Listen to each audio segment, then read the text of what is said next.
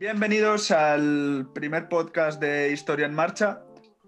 Vamos a tratar de, de presentar un poco lo que viene a ser eh, la línea política que va a seguir la web, la, la dinámica que vamos a seguir en los siguientes podcasts, que va a seguir la web y que va a seguir la cuenta de Twitter. Y bueno, eh, lo primero presentar y agradecer que estén conmigo. Buenas. Y por supuesto también a Álvaro. Buenos días. Eh, bueno, lo primero, ¿queréis hacer algún comentario al respecto de la web, del Twitter? Mm. Eh, ¿quién, es el, ¿Quién es el que está administrando la cuenta que da cringe?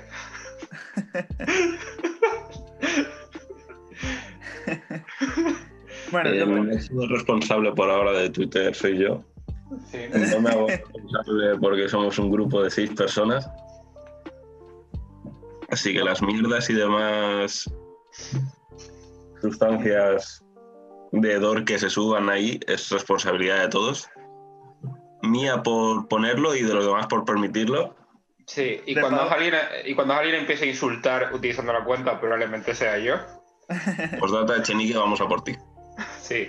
Bueno, Me- cabe, decir, poniendo- cabe decir que a- aparte de, de Álvaro y, y Gonzalo y yo, que soy Óscar, eh, cabe decir que también contamos con Ana, con Pablo y con Jorge dentro de Historia en Marcha, que hoy no han podido estar con nosotros, pero que seguro que en los siguientes podcasts van a, van a participar. Sí, sí, sí. Bueno. Estamos encantados de que vengan, si es que vienen, pero bueno. Recemos. Sí. Lo primero que me gustaría preguntaros, chicos, es ¿qué estáis leyendo? ¿Qué, Mm. qué- qué libros os ocupan la mente ahora? ¿Qué, qué artículos? Qué, qué revistas? Etcétera. Eh, ¿qui- ¿Quieres que empezar tú, Gonzalo, o voy yo? Dale, dale, Álvaro. Bueno, pues yo ahora mismo estoy leyendo 1900 1917, la Revolución Rusa, 100 años después, que es un estudio de varios historiadores españoles de, del impacto de la Revolución bolchevique eh, a lo largo del siglo XX y en nuestros días. Y además estoy leyéndome eh, un libro que se llama, otro librito que se llama Musilo- Mussolini contra Gentile, contra, hoy, perdón, Mussolini contra Lenin, de Emilio Gentile, que es la relación que pudieron tener Mussolini y Lenin eh, a nivel teórico. Ajá. Los Gonzalo, pensamientos de, bueno, los y los pensamientos de Mussolini de, acerca de Lenin.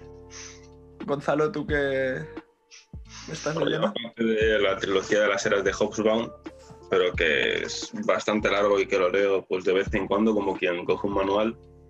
Me estoy leyendo de Hans-Georg Gadamer Los caminos de Heidegger, que Ajá. es un alumno de Martin Heidegger que va explicando poco a poco su obra, porque si no es ininteligible. Es como poner a leer en sánscrito sin haber tenido conocimientos básicos de esa lengua antes. Es un, es un una- poco como estudiar a Hegel, ¿verdad? Sí, como el pedante que, que va a un bar, se pide una copa y pregunta por el extranjero de Albert Camus. No, no me suena que eso haya pasado antes, ¿eh, Gonzalo? Bueno, eh, antes de empezar el podcast, os comentaba que tenía Bueno, una. eh, espera, espera. ¿Y tú qué estás leyendo? Nuestro querido comentarista. Bueno, yo estoy leyendo, releyendo eh, La lucha de clases en Francia, de Marx, que a cuento del artículo que subí el otro día a la web, eh, me apeteció volver a leerlo y rescatar algunas, algunos conceptos. Justo yo el otro día me releí El Estado de la Revolución. El otro, el Sobrevalorado. otro día, solo el otro día, en un día, una, una mañana. Bueno, ya, ya está nuestro querido eh, revisionista soltando perlas sobre Lenin, pero vamos a esperar un poco. comentando la jugada como si fuese un partido de fútbol.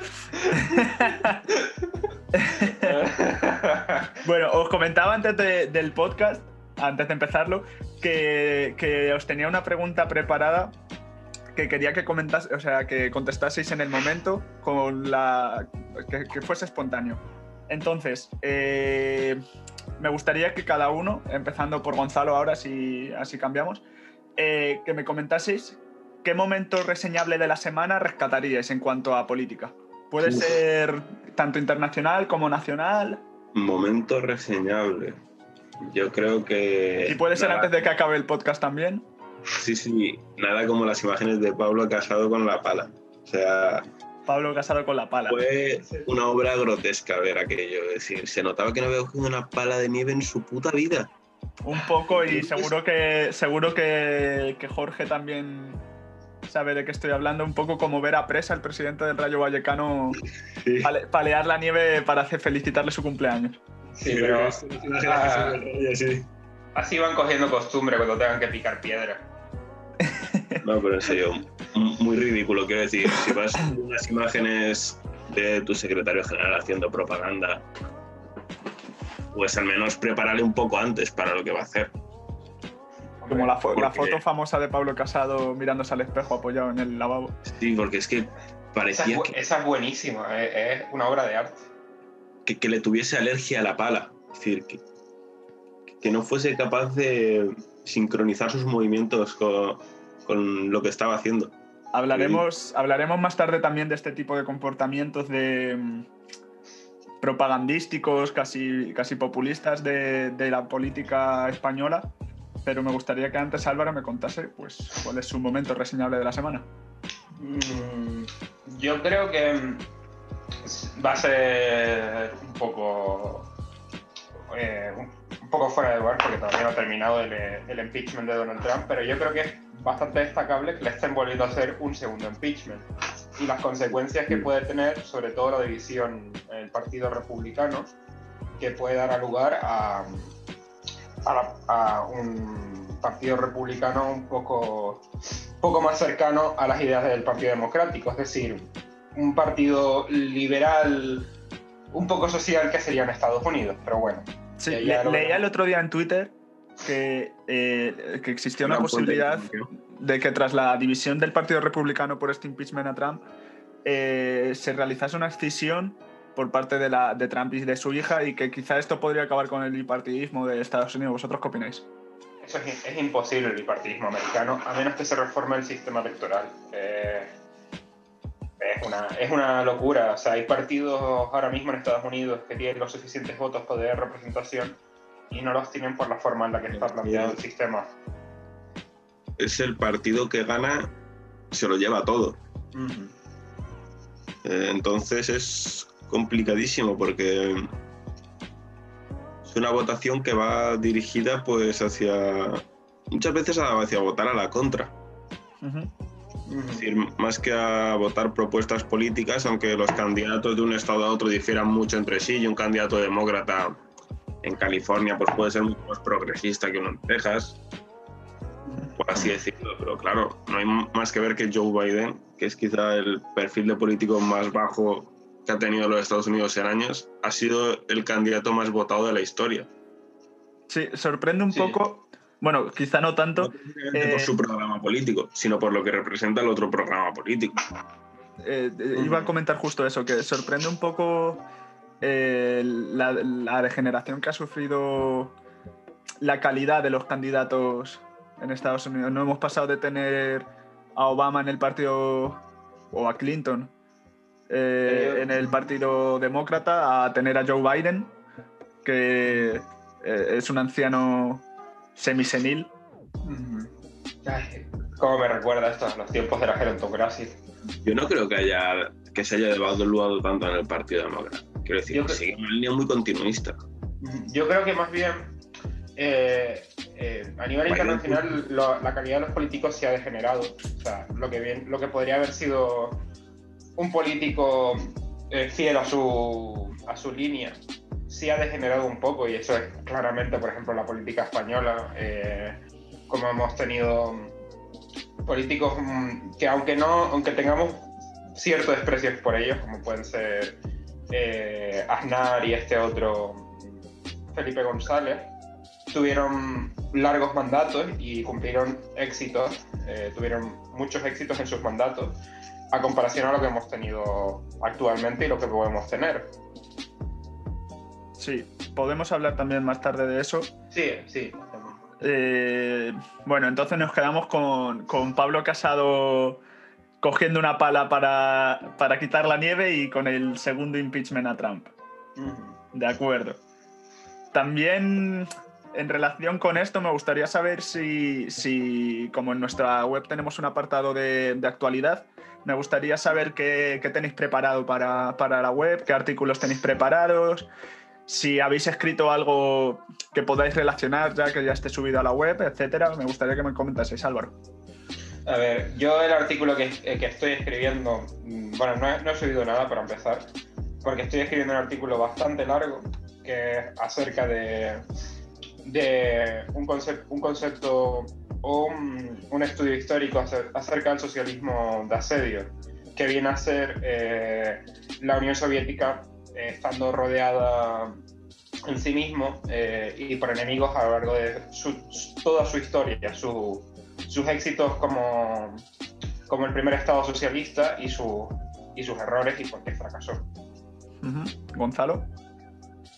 Bueno, yo es que término actualidad no es como las noticias que sacan al minuto de que haya pasado algo, que ahora se ha implantado pues el método de que todo el mundo tiene una opinión inmediata de algo que ha ocurrido uh -huh. sin saber aún las consecuencias. Entonces, por ejemplo, yo estoy preparando y por encima un artículo de qué pretendían los del Capitolio. Ahora que ha pasado un tiempo, si un mínimo de tiempo, ya ha pasado una semana y poco, es decir, al día siguiente ya se estaban acusando de golpes de Estado, otros que habían sido los de Black Lives Matter, otros que era todo una iconografía hollywoodiense. Vamos a ver, ahora vamos a ver poco a poco las consecuencias que tiene, pero lo mío va a ir dirigido en qué pretendían, porque si era intentar dar un golpe de Estado, la verdad es que así no se da un golpe de Estado. Muy vago. Claro, es decir, te tienes que hacer con los poderes reales del Estado. Tomar el Capitolio in, es algo inclu simbólico. Incluso Tejero lo hizo mejor, digamos. Claro. Es que para la media americana, de dar golpes de Estado, eso es muy bajo. O sea, tienen, tienen, tienen un 2 y muy raspado. Sí, además, eh, me llama mucho la atención la reacción, la reacción que han tenido los diferentes partidos políticos aquí en España. Por ejemplo, Podemos, que siempre ha sido un partido que literalmente se ha definido por pretender asaltar el cielo. Ahí está, eh, viendo series. Ha, ha, criticado este. Que entiendo que igual no es su, su línea política, pero siempre se, ha, siempre se ha definido como un partido que está a favor de, de la opinión de las masas y, y, si las masas pretenden asaltar el cielo, apoyarlas. Sin embargo, aquí vemos que, que no. Que, no es tanto así, ¿no? Que es un poco más barrer para casa. Y, y Vox, por ejemplo, que quizá ideológicamente sería lo más afín a, este movimiento pro-Trump, también ha condenado el, el asalto al Capitolio. ¿Qué opináis de esto? Creo que es que ni siquiera fueron las masas las que asaltaron el Capitolio, fue un grupo de extremados, de extremistas de Trump, o sea, un grupo de exaltados y de manera irracional. Es por eso lo de que, que pretendían dar un golpe de Estado es un movimiento bien articulado. Tienes que ir tomando poco a poco o de golpe eh, con un movimiento rápido, ya sea, pues, en términos gramscianos, con guerra de trincheras de poco a poco, con guerra relámpago de rápido, hacerte con los poderes reales del Estado. Es decir, con el monopolio de la fuerza, con el Banco Central, con el mandato en política exterior y con la policía y fuerzas armadas, o sea, con el monopolio de la fuerza, pero asaltar un parlamento como un edificio. Eh, tiene que ser el paso final, sí. Claro, es que es una gilipollez. Para mí, eh, para mí yo creo que esto eh, responde a, a, los juegos de política cada vez más peligrosos que hay en, en, en el llamado Occidente, de cómo la, la, la, forma de hacer campaña electoral cada vez se hace más agresiva de, en torno a, al discurso e incluso demostraciones de fuerza. No, no, digo que, no digo que haya violencia, pero sí de ser un discurso cada vez más agresivo hacia el oponente y de que Trump momentos antes de, de hacerse la, ese paso que representa el cambio de poder a, a, Joe Biden hiciera declaraciones muy duras de que él no había perdido las elecciones y, y de que esto es como una posibilidad de que tal vez más adelante Trump se vuelva a presentar, de lo que hemos hablado, en el Partido Republicano o con otro partido diciendo que él no ha perdido y que lo va a hacer mejor. Sí, además podemos también, eh, con respecto a esto que dices de que Trump se podría presentar con otro partido, eh, a mí me, me resuena que, que, podría existir la posibilidad de que Trump quizá con otro partido tratase de rescatar los valores conservadores del republicanismo estadounidense, que quizá igual que Podemos, por ejemplo, aquí en España o, Ciudadanos mismamente, trataron de rescatar los valores de la izquierda supuestamente y Ciudadanos del liberalismo español, eh, si Trump quizá podría tratar de usar esta, esta estrategia para rascar voto del republicanismo estadounidense. Un momento, imaginaos que Trump monta su partido. Es decir, contra el Partido Demócrata y contra el Partido Republicano. Y luego el partido de Trump. ¿Os imagináis por un momento? Obviamente no llegaría a ganar unas presidenciales. Ajá. Porque se necesitan 271 compromisarios y no los conseguiría el partido de Trump. Sí, pero sí puede ganar. Sí puede ganar. ¿Os imagináis el Trump de parlamentario o de senador?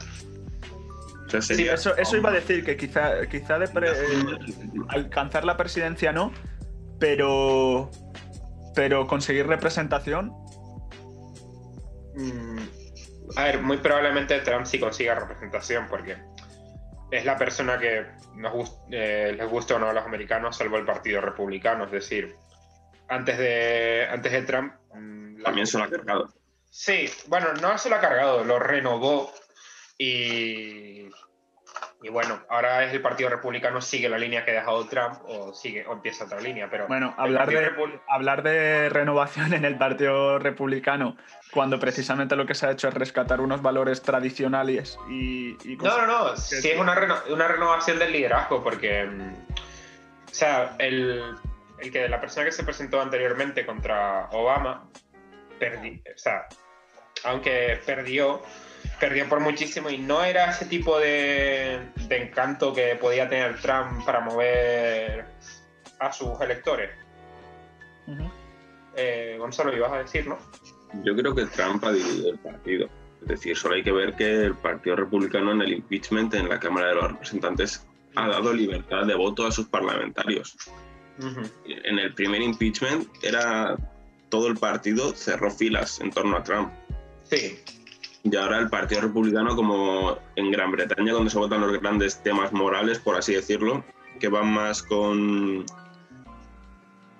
digamos, el pensamiento de cada uno de los diputados, independientemente del grupo parlamentario al que pertenecen, como puede ser el aborto o, la aprobación del matrimonio homosexual, yo creo que se ha convertido también este impeachment en un tema moral.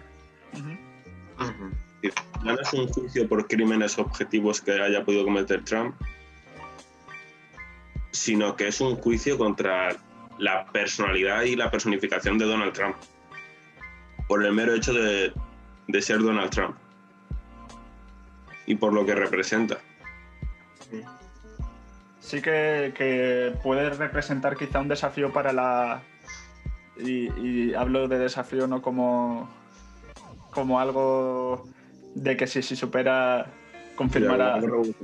Claro, no, no, estoy confirmando la, la, bondad de la democracia norteamericana, pero sí que si, la, si Donald Trump ha representado un desafío a la democracia norteamericana en cuanto a, a su estabilidad y a su y a, y a, la responsabilidad de cada del partido mismo republicano en cuanto a defenderla, que quizá podríamos entender que eh, que el Partido Republicano completo, como tú decías, Gonzalo, eh, podría estar a favor de Trump y sin embargo no lo es. Existe una división grande en cuanto al impeachment también.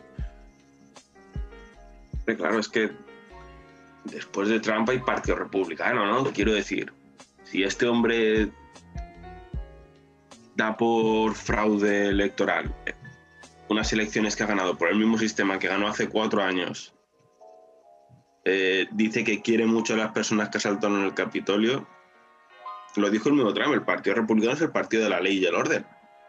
Supuestamente, es el mensaje que quieren mandar. Sí.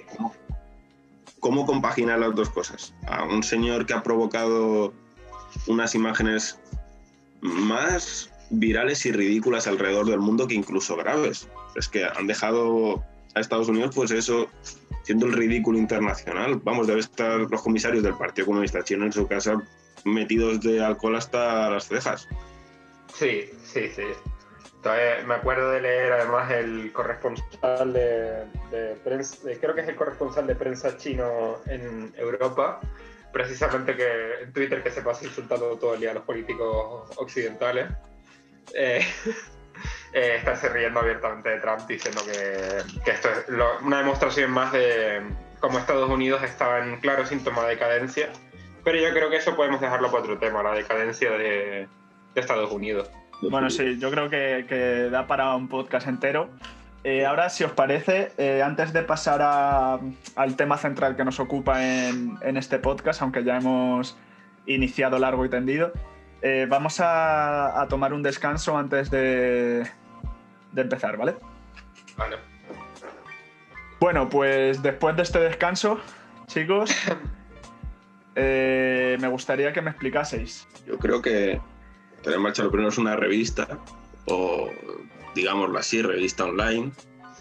No al uso, no es un periódico al uso de sacar noticias continuas sobre los sucesos que van ocurriendo. No es el país, no es el mundo, no es la información, no es Infolibre, no es la razón, sino que más bien es una forma de expresar inquietudes históricas, teóricas, políticas que tenemos nosotros y cualquiera que nos quiera enviar un artículo, por supuesto, dentro de una línea... Pasará un proceso de censura de la checa. Tenemos a Pablo, que es el comisario del partido, que fue entrenado en las juventudes. Juventudes, eh, cerramos nombre. Bueno, decía Gonzalo, decía Gonzalo que, algo que me llamó la atención, que es un medio para expresar las inquietudes políticas, históricas, teóricas que nos, que nos atañen. Y, me llama la atención en cuanto a que, en cuanto a que sí que es verdad que a lo mejor eh, Historia en Marcha está siendo como el canal que estamos utilizando para, para expresar todo lo que expresábamos antes en, nuestro, en, nuestro, en nuestras redes sociales personales, pero que quizá no tenían la redondez, la, la definición, digámoslo así, que tiene un proyecto como este, ¿verdad? Claro, incluso cuando quedas a tomar algo con tus colegas, que nos ponemos a hablar, pues obviamente estudiantes de ciencias políticas, no sé, por algún casual surge el tema de la política, y por alguna extraña razón, pues para explayar todo lo que dices durante estar tomándote una cerveza, una Coca-Cola con tus colegas, pues darle rienda suelta escribiéndolo y darle pues, más profundidad y más peso teórico. Ajá. Digamos que son nuestras preocupaciones hechas artículos. Álvaro, tú respecto a, a, la escritura de artículos sobre, sobre una línea concreta, ¿qué, visión tienes? Mm, yo, a ver, estoy... Eh, eh, me gusta lo que estamos llevando actualmente de una línea eh, pensada para publicar artículos nuestros y de nuestros pensamientos, nuestro pensamiento político con un poco más de profundidad, más allá de que pueda parecer una charla de bar o una cena de Navidad con tus tíos, que sea más, sea más, más profundo y sobre todo a nivel, el nivel de podcast que sea más informal. Está, está muy bien. Sí, además una de las de las cosas interesantes que tiene el formato que estamos planteando es que no solo son inquietudes teóricas profundas, sino que además yo creo que también estamos tratando de hacerlo lo más accesible posible. Quiero decir, eh, sí que es verdad que eh, son análisis en la medida de lo posible que, un artículo permite, profundos, pero de fácil, de fácil comprensión y de fácil lectura para alguien que quizá no esté iniciado en el mundo de la política, ¿verdad? Claro, la no excluye a, la accesibilidad de poder leer. Es, como cuando te coges un libro de un profesor de universidad y te das cuenta de que lo escribe a manera de que, que los alumnos no lo entiendan. Bueno, depende. No, pero quiero decir, hay muchos que escriben así como a conciencia de que los demás no entiendan sobre lo que está hablando. Sí, sí. ¿Y con qué fin haces eso? Para eso monedero, monedero, te estamos mirando. Para... No, Monedero al final dice cosas tan simplonas que por mucho que las intente llevar por caminos gramaticales difíciles, se le acaba entendiendo porque son gilipolleces al fin y al cabo. Una gilipollez la puedes esconder, pero al final siempre sale a la luz. Aunque la luna se vista de seda, no se queda. Claro. Monedero, trae el rumba, que queremos hablar con él. bueno, una vez... Eh, el rumba es un objeto que sirve para aspirar el suelo. y... ¿Qué, listo era, qué listo era el cabrón, ¿eh? cabrón. qué listo era. Eh, una vez planteada la. y explicada, por supuesto, la. porque nos va a suspender a los tres. Una vez explicada el formato que pretendemos llevar con Historia en Marcha, me gustaría ya profundizar un poco más en nuestra línea, eh, planteando el tema de la izquierda en España. Porque nosotros somos una revista de carácter político que, que se sitúa en la izquierda, pero ¿en qué tipo de izquierda? ¿no? Me gustaría hacer esa diferencia entre la izquierda actualmente y, la izquierda en la que nosotros nos gustaría posicionarnos. No, yo creo que incluso dentro de nosotros hay diferencias bastante sustanciales, bastante, por no decir a veces casi abismales, que parece que estén enfrentándose, digamos, dos partidos trotskistas entre ellos. Que al final terminan formando un tercero. Ese tamaño de diferencia. Pero yo creo que un análisis básico es que lo hacemos todo desde el análisis materialista histórico y gracias a la perspectiva que nos han dejado los textos de Marx, Engels, Lenin, Rosa, Gramsci y luego a partir de ahí pues cada uno va encauzando más su línea política. Yo como me definiría, yo soy socialista, soy un socialista jacobino decir, una persona de izquierda, a ver, no el socialismo del PSOE, ni de Podemos, obviamente. Estoy hablando del socialismo. Sí, respecto al...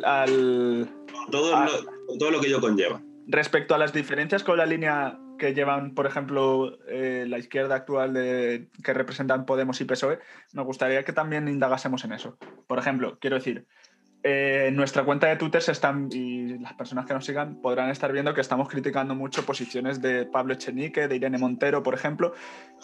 Y también, y algo que puede sorprender a mucha gente es que también criticamos las posiciones de, Ana Pastor, del Partido Popular, de Espinosa de los Monteros, etc. Yo creo que. Mm, yo creo que es muy importante hacer una diferencia entre el PSOE y Podemos y el resto de, y el resto de partidos que que Podemos en sí no es un partido revolucionario, eso lo sabemos, es un partido a lo mucho se le podría llamar reformista, de que trata de reformar el sistema, a lo mucho, y no creo que se le podría llamar reformista del todo.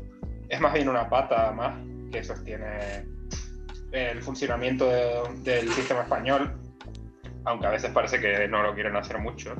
Eh, y el PSOE es el partido, es el partido de España, es un partido que lleva que prácticamente fundó la, la, constitución actual y es quien lo define. Es decir, es difícilmente podremos pensar en una España sin Felipe González.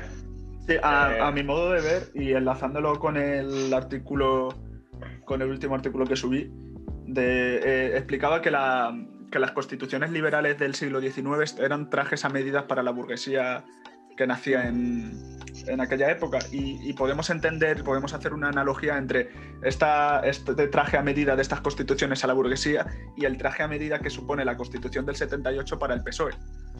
Es decir, mm, eh, eh, la constitución del 78 es prácticamente el programa del PSOE. Sí, eh, bueno, tiene... Mm, la constitución del 78 es una constitución bastante bastante eh, abierta en algunos, en algunos campos, es bastante eh, social liberal, o sea, la socialdemocracia que, que lleva existiendo desde ese momento. Pero sí, eh, se podría decir que es una constitución hecha a medida por el PSOE. Gonzalo, ¿qué opinas? A Gonzalo las checas se le han llevado. Sí, han- estamos, teniendo, estamos teniendo problemas técnicos con la checa ahora mismo y Gonzalo. Perdón, perdón. Sí. No, estaba hablando con algo peor que una checa. ¿Qué estás hablando con Trotsky? Sí, estábamos teniendo una conversación informal con él. Sexología, Vale. como eh, en la serie. Con Mónica Ramos Toro. En cuanto, bueno, me gustaría hacer una pregunta a, a- a nuestro querido inter- interlocutor, eh, a nuestro Federico Jiménez Los Santo personal, eh, que nos definas tu línea política. Supongo que haces. Que estás haciendo referencia a mí, ¿no? Sí, No, mi línea política se reduce al marxismo-leninismo, entendido de manera. casi- uy, uy, uy, Gonzalo, uy, ¿qué te de, pasa? de manera casi ortodoxa.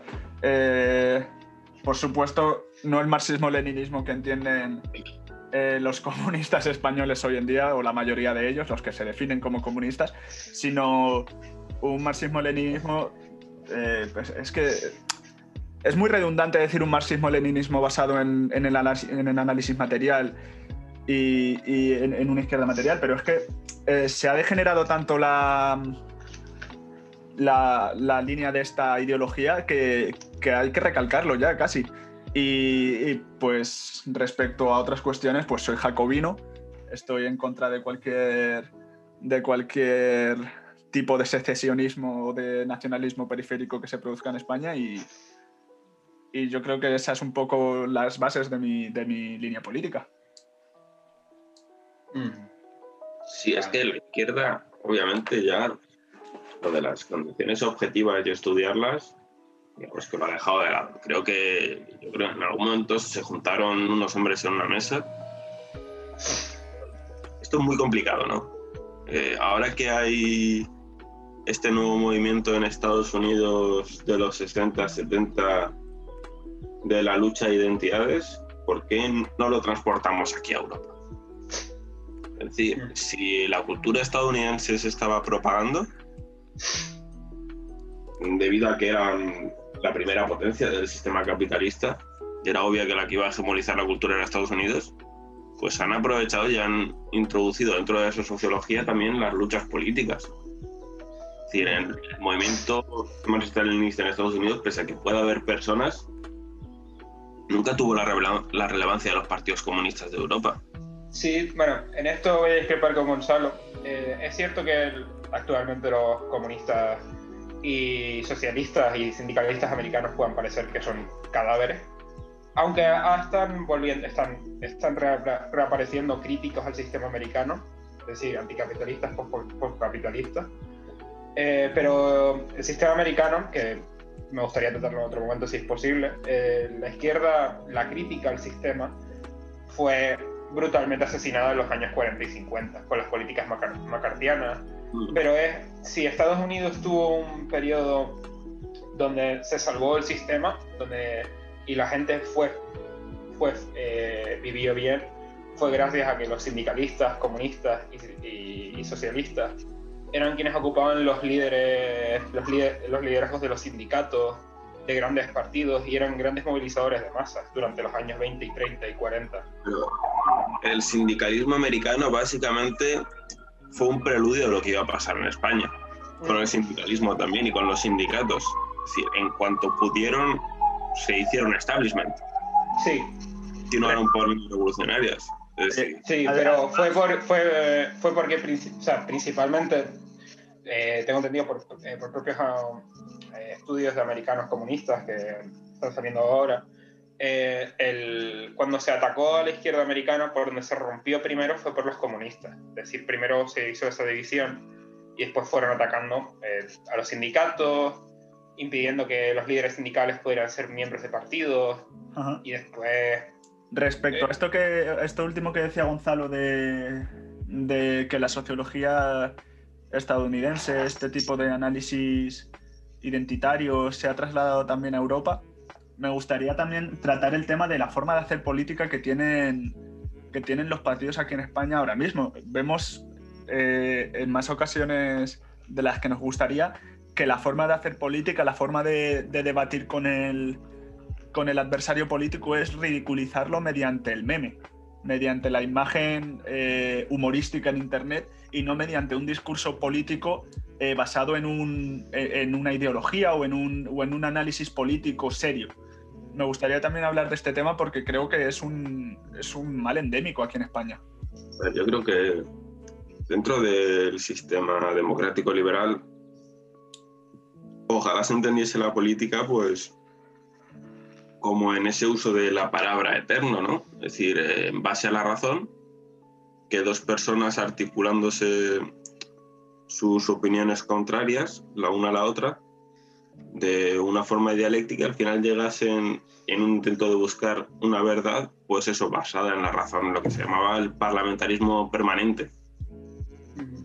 Pero se ha dado cuenta que desgraciadamente Carl Smith tenía razón, que al final se han encontrado pues dentro, en este caso en, en análisis identitarios o sociológicos que estructuran la sociedad como un todo o la subdividen en muchos grupos, pero que al final es una lucha, una lucha casi de negocios, casi de principios por la que nadie quiere transgredir.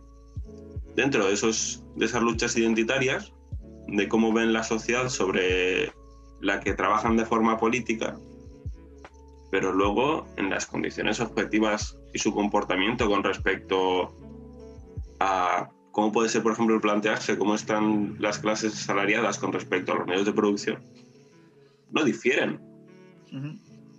haciendo, haciendo un análisis muy vago. haciendo un análisis muy vago, y por poner un ejemplo de lo que estás diciendo, Gonzalo, eh, decías que más que una lucha de clases, es una lucha de negocios. Y, respecto a esto, eh, es verdad que vemos como el feminismo, por ejemplo, existe cierta rama del feminismo que es representado por Ana Botín. Eh, una, una representante absoluta del sistema capitalista. Entonces, es, vamos, a mi modo de ver, es totalmente cierto esto que dice Gonzalo, de que la lucha de negocios hoy en día es la forma de hacer política en España. Y, todos estos movimientos identitarios y subgrupos que se, ha creado, se han creado en la sociedad eh, no luchan por más que por una posición eh, de poder dentro de este sistema. Me gustaría mm, hacer un pequeño inciso, ya que lo estamos comentando, de que tenemos, que esto ya lo sabemos todos, pero eh, que las clases, aunque mm, pensemos siempre que las clases, en la lucha de clases siempre sean unificadas en torno a cuestiones políticas, estas no están unificadas, incluso la propia burguesía, aunque parezca unificada, tiene debates muy importantes entre sí. Es decir, hay una pequeña parte de la burguesía que piensa realmente que dar unas mejores condiciones a los trabajadores es una buena forma de, de conseguir aumentando su riqueza y hay otra gran mayoría de la burguesía que se la suda todo y está dispuesta a dar únicamente pequeñas ayuditas para seguir manteniendo el sistema a flote, es decir, los neoliberales y los que ya podemos llamar abiertamente socialliberales o socialdemócratas en la actualidad, en lo que es en términos actuales.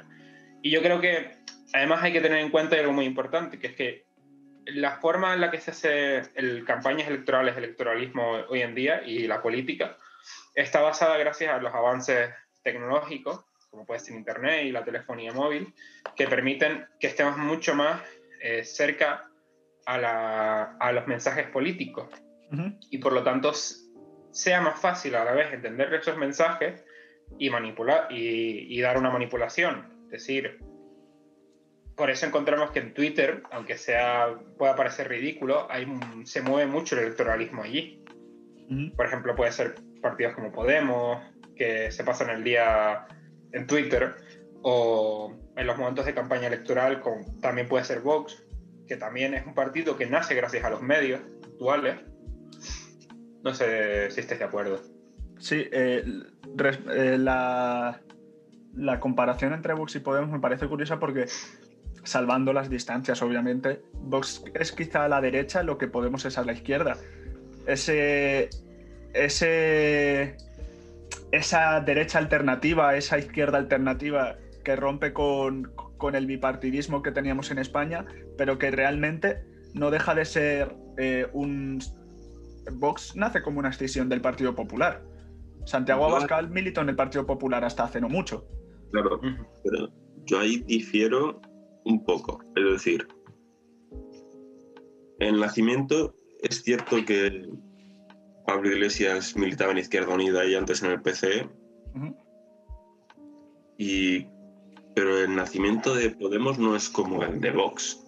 Mm. Digámoslo así. Eh, no, pero quizá, quizá, el nacimiento de Vox sí es consecuencia del nacimiento de Podemos. Sí, sí, sí, pero consecuencia no significa que, que sean un nacimiento parecido. Vox nace inmediatamente y su electorado es la base más conservadora del PP. Los inicios de Podemos, eh, yo me acuerdo de la, que la transversalidad y la no identificación ideológica que ahora sí que tienen, que son un partido que cada vez es más residual a la izquierda de la socialdemocracia. Sí, porque al principio Podemos no era ese partido que estaba a la izquierda de la socialdemocracia, como puede ser en griega el Partido Comunista Griego, en Portugal el Partido Comunista Portugués y el bloque de Esquerra, sino que era como un partido transversal que no hablaba siquiera de izquierdas y derechas. Sí, pero tenía, ese, tenía ese, ese discurso, digámoslo así, de clase, de hablar de castas y. Creo que era un discurso populista, porque era casta y pueblo, no, no, era las castas. al, final, al final distingues, o sea, quiero decir, la casta era la clase política y, la, la, clase dominante, ¿no? Por decirlo de alguna manera. Y el pueblo era todo ese, toda esa masa asalariada que, se encontraba reprimida por esta clase dominante.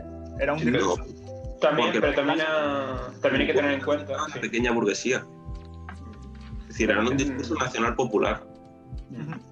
También hay que tener en cuenta el momento en que, que ya lo estaba comentando Gonzalo, que, que es cierto que Vox y, Vox y Podemos no nacen igual uno es una decisión del PP y el otro es, se origina de oportunismo en un movimiento político como fue el 15M, que tenemos que recordar que el 15M no es Podemos, 15M había muchísimas líneas políticas eh, representadas, era una... Fue un, momento muy, eh, fue un momento importante para España por, porque se vio una dura crítica al sistema, pero lo que salió de ahí no significa que sea la representación de esa crítica. Es decir, fue el grupo que directamente tenía el altavoz durante las protestas.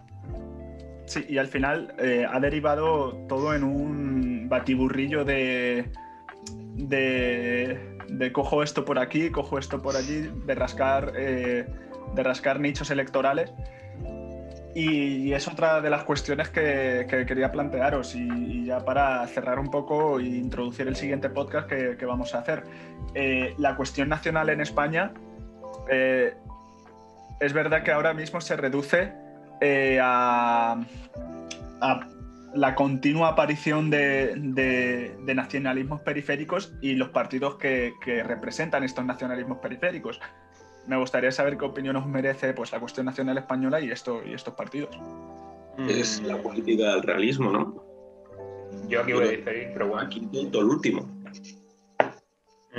Eh, o sea, vemos vemos que hasta Teruel que, parece que parece que siempre que se habla de nacionalismos o regionalismo se habla de Galicia, de, Cataluña. Pero es lógico, ¿no? Pero hasta, hasta Teruel tiene un diputado, eh, digamos, reclamando atención del resto de, España. Sí. Claro, pero es que es lógico. Sí. ha funcionado a los catalanes con los partidos independentistas. Sí. Estoy poniéndome la ropa de la chica. Está, está, está el uniforme. Álvaro, ¿tú qué opinas de esto? Yo voy a diferir bastante, y esto ya, ya lo hemos hablado con, hablado con ustedes. A mí es cierto que el tema de la nación es un tema importante en cuestiones de táctica, pero me es un tema un tanto manido ya, porque eh, no es lo mismo la España de, actual, del siglo XXI, a compararlo, por ejemplo, con la Rusia zarista del, de 1917. Por supuesto. Eh, la España actual ya es una nación políticamente formada y muy madura. Y madura Por supuesto. Y tenemos, que, y tenemos que apostar por no solo ser anticapitalistas, sino la superación, es decir, tenemos que ser postcapitalistas, por pensar por un sistema mejor y de que el concepto de nación burguesa tal vez tenemos que superarlo para una comunidad política superior. Es decir, apostar otra vez por el internacionalismo en cuestiones de, de la izquierda, de la izquierda la si queremos llamarlo así, la extrema izquierda española, si queremos llamarlo así. Eh, tenemos que volver a apostar por una línea internacional y no tan solo centrarnos en... Sí, claro, pero yo creo que en este punto también hay que tener en cuenta, o sea, y estoy totalmente de acuerdo con lo que dices de que hay que tratar de retornar el internacionalismo a la izquierda. Eh, yo creo que hay que tener muy en cuenta que eh, cuanto más dividido, hay que recordar que el, o sea, que el, el capital es transnacional. Yo creo que eso es un, eso es un es clave para comprender y para, realizar el análisis sobre la cuestión nacional española. Eh, también no tampoco hay que olvidar que eh, los movimientos eh, nacionalistas que nacen dentro de España no son, no son movimientos antiimperialistas, digamos, ¿no? que es quizá la concepción del derecho de autodeterminación que tenía Lenin. yo creo que todos estos movimientos que nacen son movimientos de la burguesía eh, regional que nace, o sea, que reclama, digamos, más, eh, más poder propio, ¿no? Digámoslo así. pero subjetivamente, para ellos sí que lo son. Sí, sí, por supuesto. Pero claro. Importante, quiero decir, no es un. Ellos no se consideran como una nación simplemente que se separa de otra nación normal.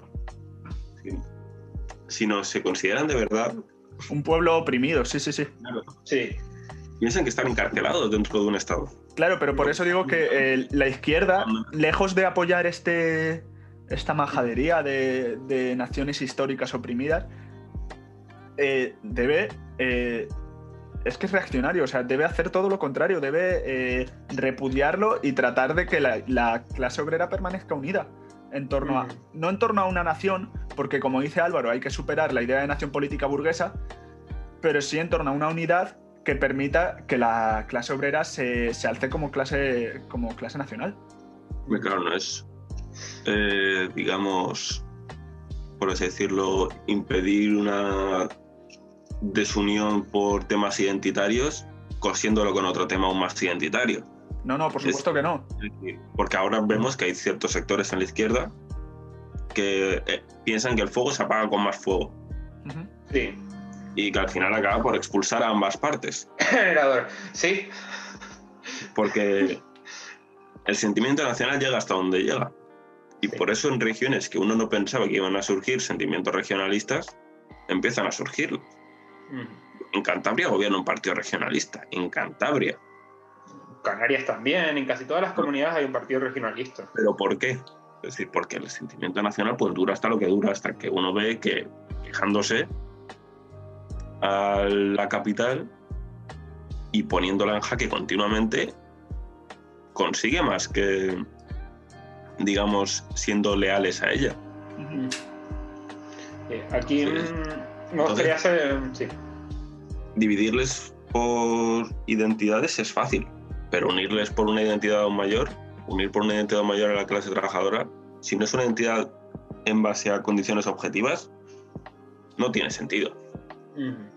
Claro, o sea, el, punto de referencia para esta unidad no debe ser la idea de España como idea de nación. Eh, debe ser la idea del patriotismo revolucionario, digamos, ¿no? De, me habéis entendido. O sea, no hablo de patriotismo revolucionario en el sentido de vaquero o en el sentido de armesilla. ¿Dices en o qué? Sino, sino de, de, un, de, una unidad eh, de la clase trabajadora de toda España para tratar precisamente de derrocar esta idea de nación burguesa. El tema es también que mm, eh, tal vez me voy a meter un general aquí. De, eh, que tenemos muy adentro, dentro de los sectores más, los sectores más críticos de la izquierda con la actualidad, y que somos descendientes de, del 17 de, de, 1917, de la revolución bolchevique, tenemos muy, tenemos muy adentro que, que la forma en la que tenemos que construir una nación es el modelo soviético. No, por supuesto que no. Y, y esto no es así, es decir, la razón por la que los soviéticos construyeron así su nación y su intento de superación fue por, por necesidad, es decir, se vieron rodeados. No, pero es que esto, esto que dices es básico. Es básico en, el análisis material. Tú no puedes comprender que el análisis que se hace en la Unión Soviética en 1917 con determinadas condiciones es el mismo que se puede hacer en el siglo XXI en España. Pero, pero más allá, pero sin llegar a... O sea, no me refiero a, por ejemplo, lo de la separación de naciones tan profunda que tenía la, Unión Soviética, porque había Es que no sé si eran 190 y pico etnias. son muchísimas etnias las que conviven todavía. De hecho, todavía en Rusia hay muchísimas etnias. Claro. El tema, es que eh, son dos puntos. Uno, eres apuestas muy fuertemente por la represión eh, y estás a favor de del modelo soviético que se desarrolla durante, durante tristemente las razones por las que tuvo que hacer papá José para sacar a la Unión Soviética de... Y que, creo que a la, y que creo que a largo plazo fueron una de las razones por las que la Unión Soviética se termina desintegrando. Hay muchos factores, pero me refiero, o es uno, o apoyar hasta el último momento la separación de naciones, o de una unidad de... O sea, ese es el pensamiento que se tiene saliendo de la Unión Soviética, dejándose la Unión Soviética, de o somos profundamente prosoviéticos, decir, aquí somos todos tanquis, que es la palabra en inglés que se usa para referirse a una persona que apuesta por la revolución, de, que le gusta la represión de... sí, el modelo soviético. Del modelo soviético o, no, o somos muy críticos con la Unión Soviética y no podemos aprender nada de ella. Claro, pero es que la clave es, eh, o sea, eh, sobre todo en, el marxismo, no todo es blanco o negro, porque no se, o sea, hay que hacer un análisis y a partir de ese análisis eh, llevarlo a la práctica. Pero no puedes, el análisis no se puede basar en una experiencia histórica en, otra, en otras condiciones totalmente diferentes a las actuales. Sí. Entonces, yo creo que es importante, y, digo esto un poco para cerrar ya. Sí, cinco minutos. Eh, es importante que dentro de la izquierda, tanto para la cuestión nacional como para el resto de cuestiones que le, que le atañen, tanto eh, la defensa de la, de la clase obrera como del ataque al infantilismo de la izquierda, yo creo que es necesario hacer un análisis y enfocarlo en cuanto a este análisis, no en cuanto a una experiencia histórica eh, que, que, tuviese cualquier hablo de la Unión Soviética como puedo hablar de, la China maoísta, o sea, no estoy, no es por poner un ejemplo concreto, vaya. Sí, yo no, no cierras el canal. Yo en esto para cerrar, quería decir que, por poner dos ejemplos, los ejemplos revolucionarios más claros a lo largo de la historia de Occidente, si contemplamos a Rusia como Occidente, claro, eh, Francia y Rusia. Es decir, cuando se formó la Unión Soviética, años de nación burguesa que llevan 12, 12 años. Mm, incluso menos, porque se dice que la Revolución de Febrero es la primera revolución burguesa con triunfante. Es decir, yo me leí el otro día un. Bueno, eh, me acabé el otro día, mejor dicho, un libro sobre la Revolución Francesa que decía el autor que lo único que tenían en común los territorios que unían a Francia antes de la Revolución Francesa era la corona. Pero la corona presencialmente no tenía ningún tipo de peso. Que alguien que nacía en la Bretaña francesa o uno que nacía en un pueblo que hablaba occitano, no podía entenderse con un parisino que trabajaba en la administración de París, de la capital y que hablaba francés. Es decir, que había una dinastía que les unía, la dinastía borbona, borbónica. Sí, digamos que era el concepto de, Estado antes del Estado nacional, era el Estado como, como territorio en el que se ejerce un poder. Pero que no les unía nada. Mm. Es decir, ni su condición laboral, ni la lengua que hablaban. Y. Hombre, sí es cierto, sí es cierto, pero tenemos que hacer una gran diferencia que la Rusia zarista. Eh, eh, sí hay una unión que es representada eh, sobre todo por, el, por mucha diferencia con la, Europa occidental, con la Europa occidental, que es el valor del zar. El zar es prácticamente el dios, es un dios de la tierra, es la representación de la máxima autoridad de la Iglesia Ortodoxa y, y algo, que muy, que algo que hay muy común en, en, la parte más occidental de Rusia, que es la unidad con la Iglesia, es decir, con la Iglesia Ortodoxa. Y sobre todo, más allá de eso, los otros grupos religiosos sí tenían, por ejemplo, los, los cosacos, que no es que fueran, no es que tuvieran por qué ser ortodoxos, cristianos ortodoxos, podían ser musulmanes, o los, o los grupos judíos, veían al zar como un padre. Y cuando esa visión de padre se rompe, yo creo que ahí es cuando empieza la, la destrucción de, y el cambio de, de la Rusia zarista. Bueno, pues Sí. muy enriquecedor. Eh, Muy generador. como diría cierto autor español. Eh, muy enriquecedor el, el debate que hemos tenido, chicos, y bueno, pues os agradezco, os agradezco que hayáis estado aquí acompañándome y que nos vemos en la próxima. Si queréis decir algo más, Sí. ¿De qué va a ir la próxima? eh, pues vamos a tratar de desgranar el, el programa de Andalucía no se rinde de Teresa Rodríguez Sí. y bueno, vamos a ver qué sale. Teresa, ten cuidado que van unos, unos tanquis para allá. El, el- el verdadero POUM. Teresa, alábanos. No, hombre, no, no, no, por favor. No, no soy trotskista, no soy trotskista, señores, no, me- no, no lo soy. Bueno, pues hasta la próxima, chicos. Adiós. Adiós.